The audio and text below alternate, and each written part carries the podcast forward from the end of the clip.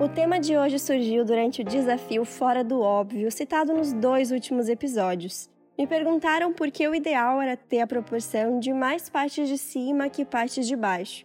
E eu respondi fazendo uma relação com a mala de viagem. Isso porque é a proporção que usamos para nos sentirmos o mais diferente possível com poucas peças nessas ocasiões. A partir daí, pensei no quanto a mala de viagem tem a nos ensinar. É praticamente um armário cápsula que precisa caber em um espaço limitado, variando ao máximo e se adequando para várias situações. Já parou para pensar sobre isso?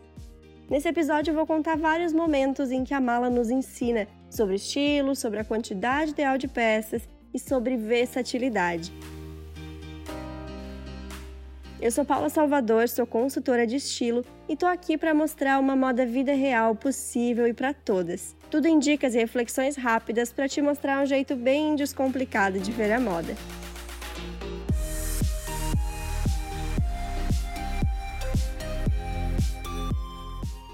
O primeiro momento que eu vou citar que a mala nos ensina é também o mais extremo, a mala que acompanha uma mudança, seja de casa e principalmente de cidade.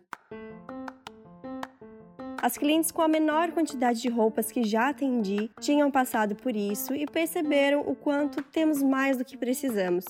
Dependendo da mudança, é de forma gradual. Em um primeiro momento se levam as peças preferidas e outras vão ficando, ficando, até que retornamos ao antigo armário e temos uma nova percepção do que ficou por lá. Isso aconteceu com a Camila Oliveira, que se mudou de Brasília para Paulínia. E aí eu percebi que tinham várias roupas que estavam em Brasília que eu não usava de jeito nenhum e que talvez aquelas roupas que eu tinha não faziam tanto sentido. E aí o que aconteceu foi que por causa dessas mudanças todas eu consegui desapegar de várias roupas. Às vezes eram roupas velhas que eu só guardava porque eu não olhava nem prestava atenção. Eu acabei sendo obrigada a pensar nas roupas que eu usava e nas roupas que eu não usava.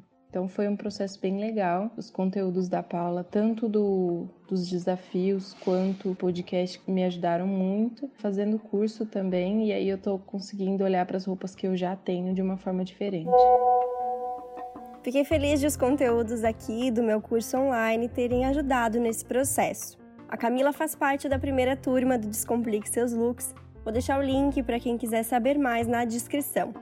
E nesse relato me chamou a atenção o fato de ela ter poucas peças, o que só mostra que a revisão é sempre bem-vinda e que, mesmo em armários pequenos, pode sim ter muita roupa sobrando. Até porque já falamos aqui. Ter muita roupa não significa um armário que funciona ou um armário versátil. Por trás de muita roupa, várias coisas podem estar acontecendo. Não visualizar tudo que tem, não amar todas as peças, ter peças repetidas. E pensem, tudo isso que eu acabei de citar é o contrário do que nós procuramos em uma mala. Você vai levar só o que ama usar, não vai gastar espaço com peças repetidas. Afinal, queremos nos sentir diferentes a cada dia e não tem por que escolher aquelas que dão o mesmo efeito. E fica o questionamento, porque muitas vezes com o armário é diferente.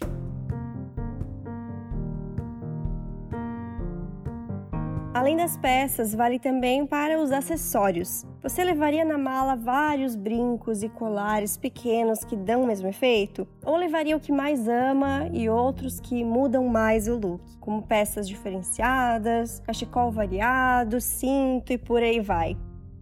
As peças escolhidas também costumam ser confortáveis.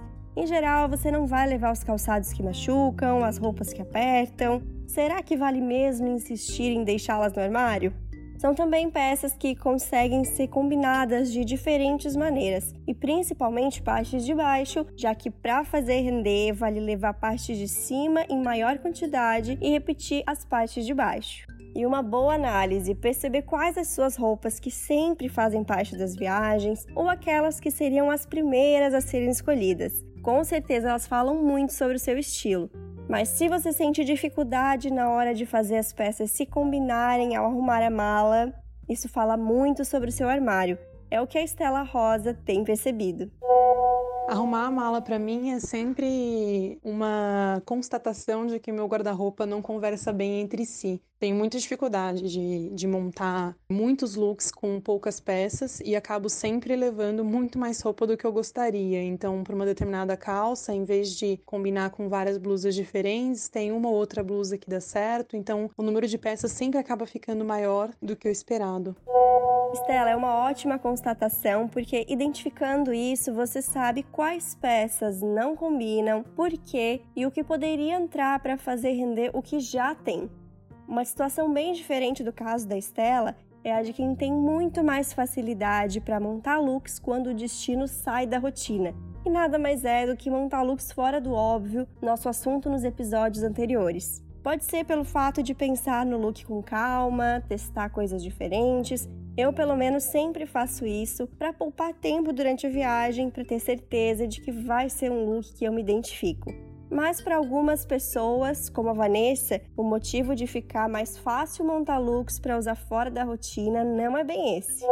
Todas as vezes que eu viajei e até mesmo uma experiência que eu tive morando fora durante seis meses no Canadá, eu sempre me vi sendo um pouco mais criativa do que no meu dia a dia porque o que eu monto em casa é sempre mais do mesmo. E no meu caso, especialmente, por não conhecer as pessoas que estão fora, eu sempre pensei, ah, mas ninguém me conhece, então não tem julgamento. Não tem meus amigos próximos, não tem as pessoas que, que me veem com frequência, então ninguém vai falar nada. Isso é ruim, né? Mas eu acho que no meu inconsciente sempre foi isso que falou mais alto. Eu tenho um tênis branco que hoje eu uso muito, mas a minha primeira experiência com ele foi fora. O tênis que hoje eu não vivo sem. E eu amei muito, e hoje eu não tiro ele do pé.